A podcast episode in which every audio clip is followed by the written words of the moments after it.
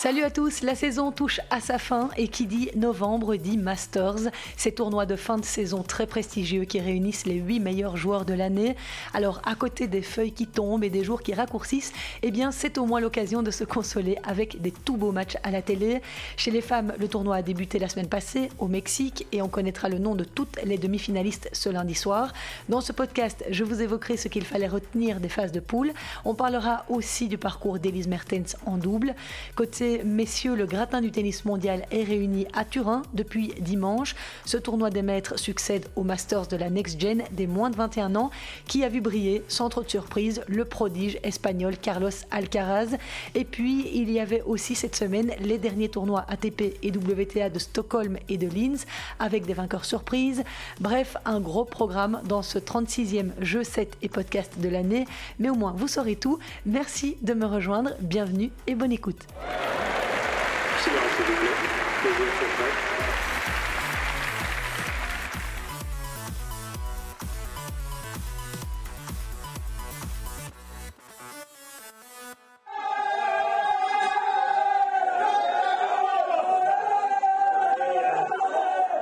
Ne sommes pas dans les vestiaires d'un club de foot, mais bien dans ceux du palais Omnisport de Turin, où le champagne a été sabré par Carlos Alcaraz samedi à l'issue du Masters de la Next Gen, qu'il a remporté pour clôturer en beauté une saison exceptionnelle. L'Espagnol de 18 ans, 32e joueur mondial, a dominé en finale l'Américain Sébastien Corda en 3-7, 4-3, 4-2, 4-2. Je vous rappelle que la formule du Masters de la Next Gen est légèrement différente que celle des seniors. Il se joue notamment en petit set de 4 jeux. Carlos Alcaraz a survolé la compétition en ne perdant qu'un seul set sur sa route vers la finale.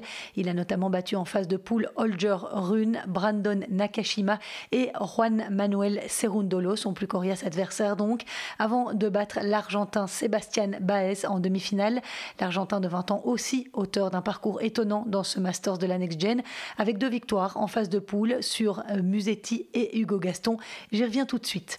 Carlos Alcaraz devient donc à 18 ans le deuxième plus jeune vainqueur de cette compétition après Yannick Sinner, à qui il succède au palmarès.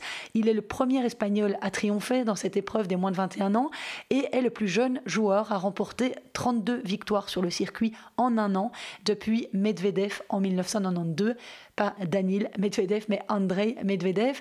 Et cette saison a été exceptionnelle à plus d'un titre pour Carlos Alcaraz. Il a notamment remporté son premier titre sur le circuit, l'ATP 250 Doumag. Il a aussi battu le numéro 3 mondial, Stefanos Tsitsipas, au troisième tour de l'US Open, où il a été jusqu'en quart de finale. Et puis l'Espagnol s'est également qualifié pour les demi-finales des tournois de Marbella, de Winston-Salem et de Vienne, où il a battu le numéro 7 mondial, Matteo Berrettini. Bref, après avoir commencé l'année à la 140 41e place mondiale. Le protégé de Juan Carlos Ferrero est aujourd'hui 32e. On écoute le jeune homme lors de la remise des trophées. C'est incroyable de pouvoir gagner ce tournoi, ça signifie beaucoup pour moi. Je suis tellement content en ce moment et très émotif.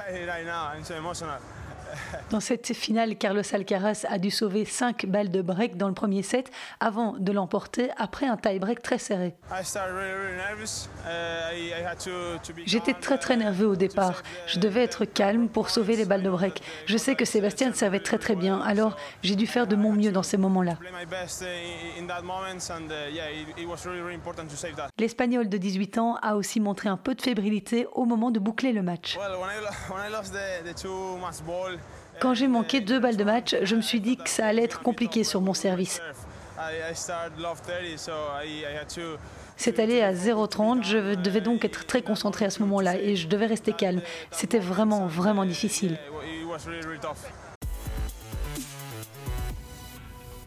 Et un petit mot aussi du finaliste de ce Masters de la Next Gen, l'américain Sébastien Corda. Il a lui aussi signé trois victoires sur trois en phase de poule. Il a battu Sébastien Baez et Lorenzo Musetti en 3-7 secs. Il a en revanche eu nettement plus de mal pour venir à bout du français Hugo Gaston. L'américain a en effet dû batailler pour revenir après avoir perdu les deux premiers sets. En demi-finale, Sébastien Corda a battu son compatriote Brandon Nakashima en 5-7 pour devenir le premier américain à se qualifier pour la finale des Masters des moins de 21 ans. Cette saison, le fils de Piotr Korda a aussi décroché son premier titre sur le circuit. C'était à Palerme avant d'atteindre un quatrième tour à Wimbledon. Il termine sa saison à la 41e place. Et pour la petite anecdote, la sœur de Sébastien Corda, Nelly, a remporté elle ce week-end le Pelican Championship en Floride. Il s'agit d'une compétition de golf, comme quoi le talent, c'est aussi dans les gènes.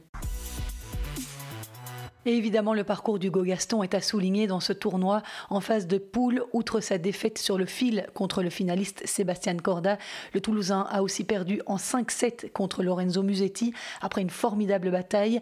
Il a ensuite perdu en 3-7 contre Sébastien Baez. Le bilan est donc positif pour Hugo Gaston pour sa toute première participation à ces Masters de la Next Gen.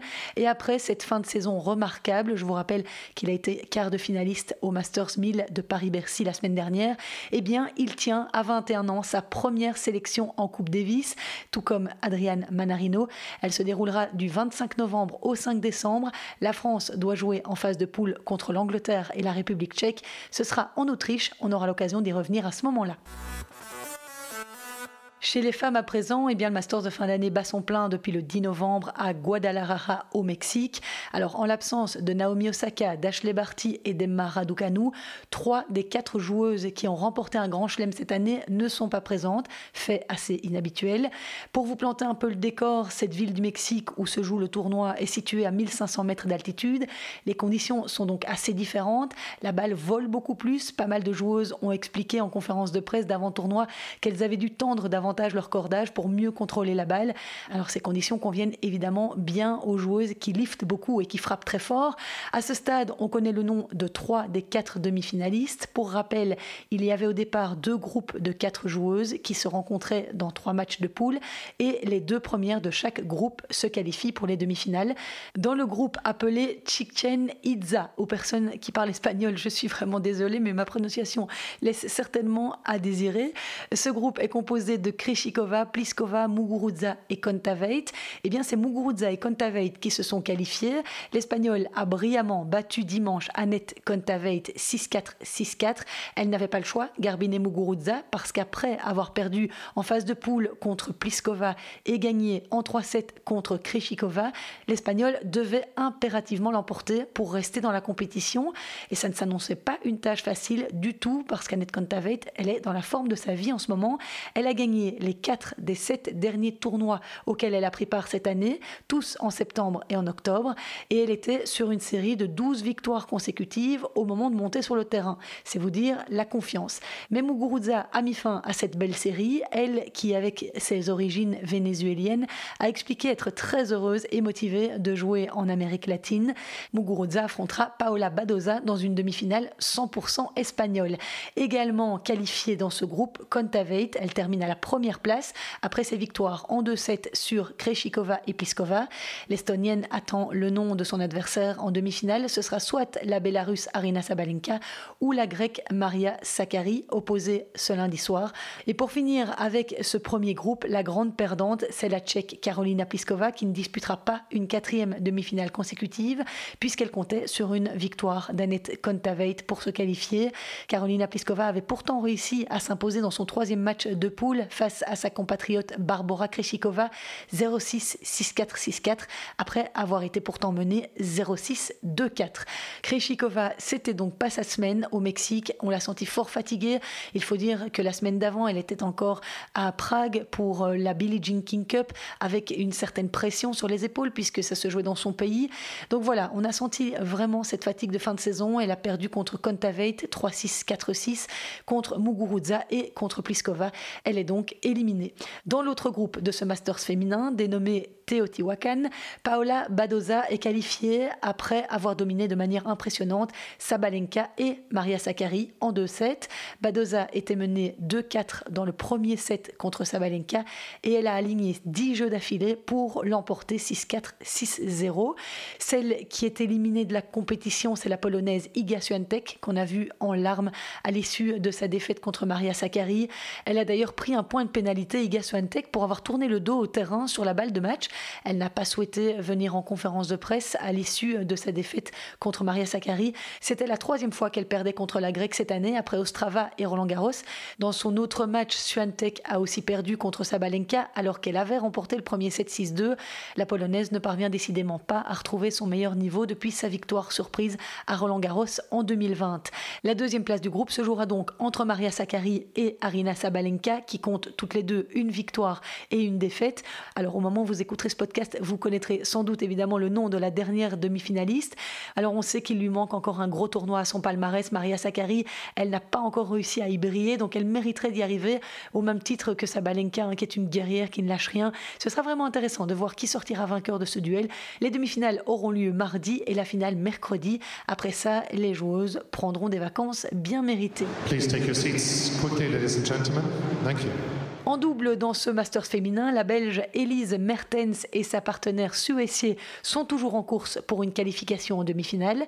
Elles ont remporté leur premier match 7-6, 6-2 face à la paire Garachi-Kravzik, mais elles ont perdu leur deuxième rencontre 3-6, 1-6 face aux redoutables tchèques Barbara Kreshikova et Katerina Siniakova. Ce sont les têtes de série numéro 1 de ce Masters. Il leur reste donc un match dans cette phase de groupe contre la Canadienne Sharon Fishman et la mexicaine Juliana Olmos. Elle aura le soutien de son public qui est en nombre dans les tribunes cette semaine.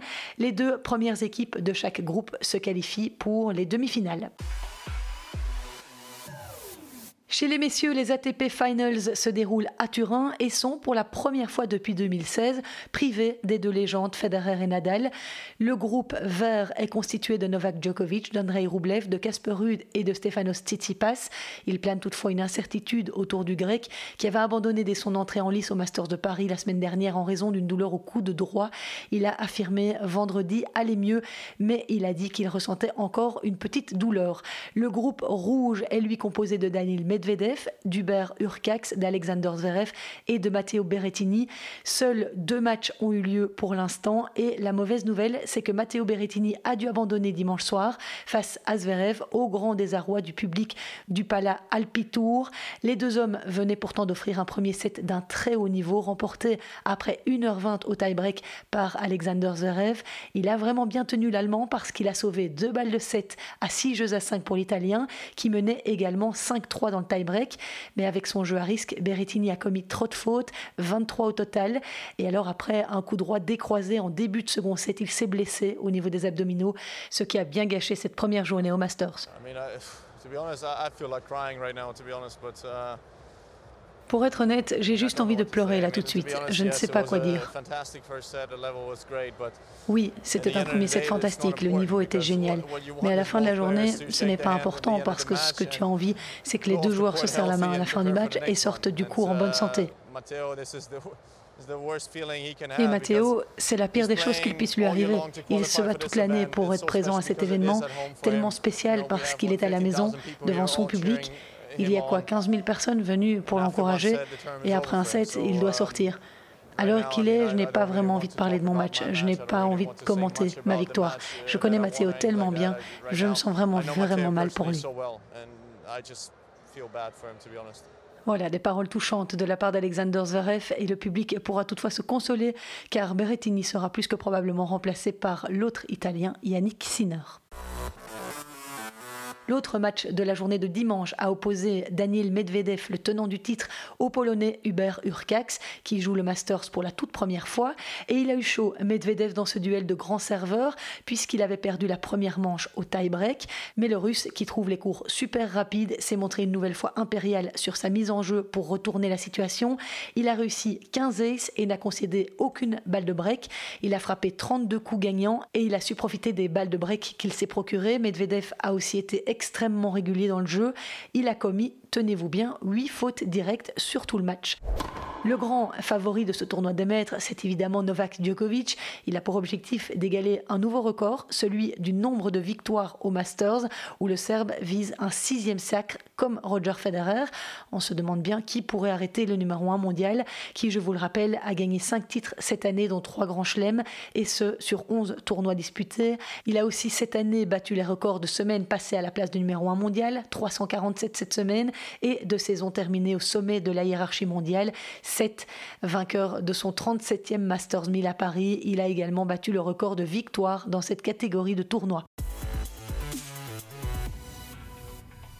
Dans les autres tournois qui se sont déroulés cette semaine, il y avait la TP 250 de Stockholm et c'est l'Américain de 24 ans, Tommy Paul, 52e joueur mondial, qui pour sa toute première finale l'a emporté.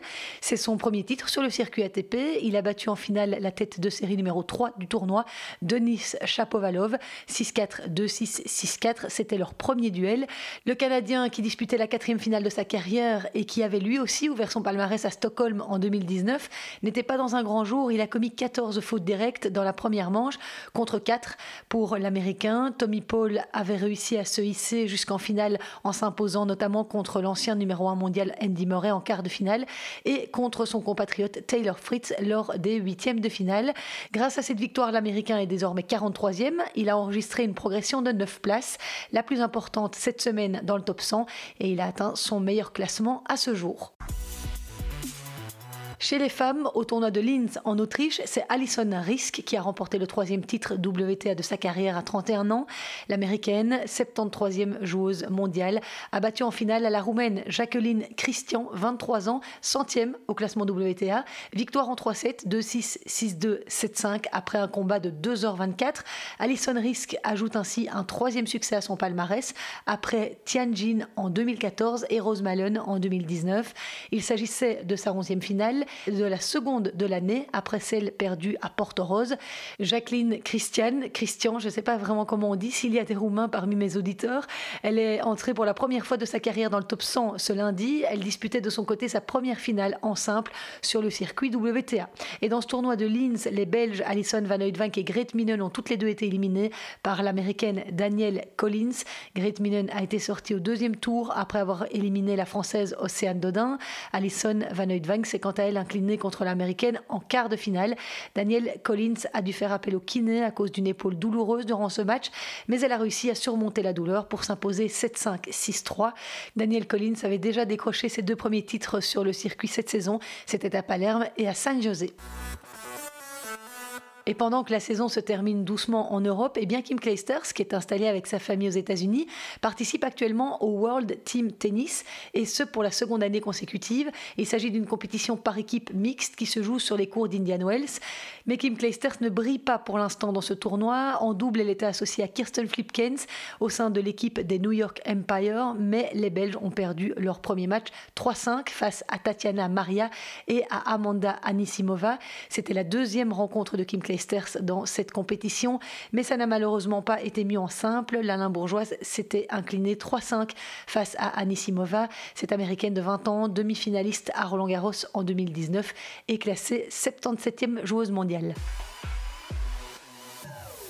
J'ai quelques infos à vous donner en bref également cette semaine, à commencer par cette très inquiétante nouvelle concernant la joueuse chinoise Peng Shuai.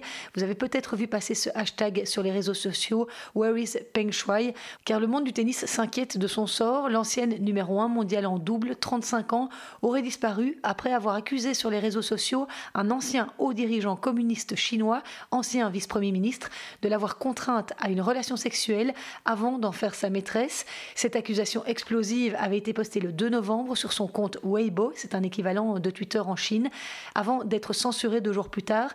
Depuis, elle n'a plus donné signe de vie. Des captures d'écran s'étaient néanmoins répandues comme une traînée de poudre sur la toile.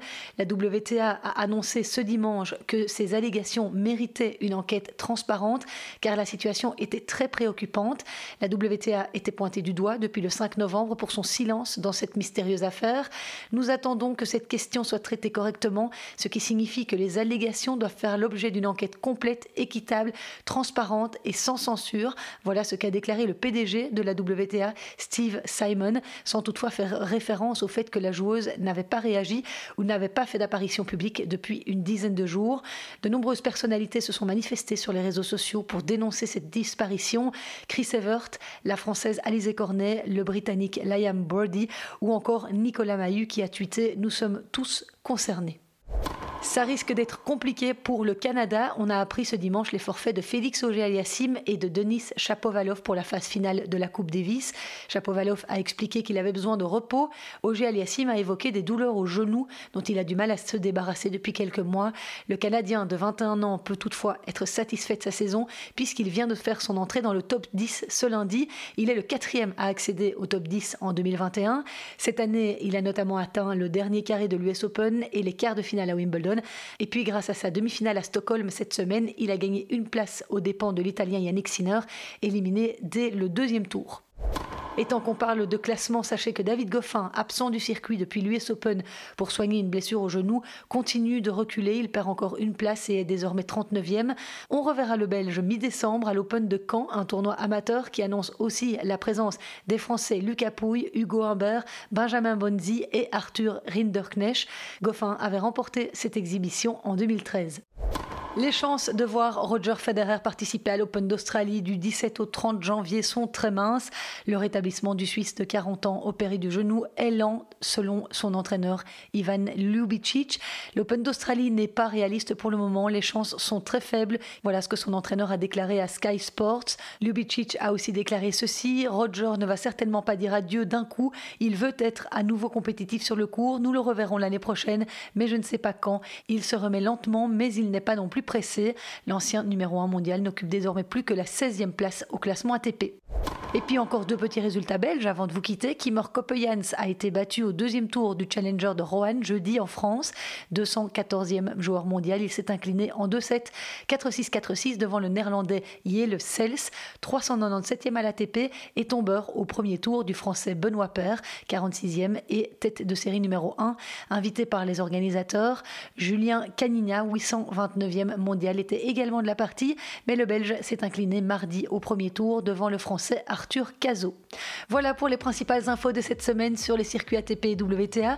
La semaine prochaine, on parlera évidemment du dénouement du Masters masculin.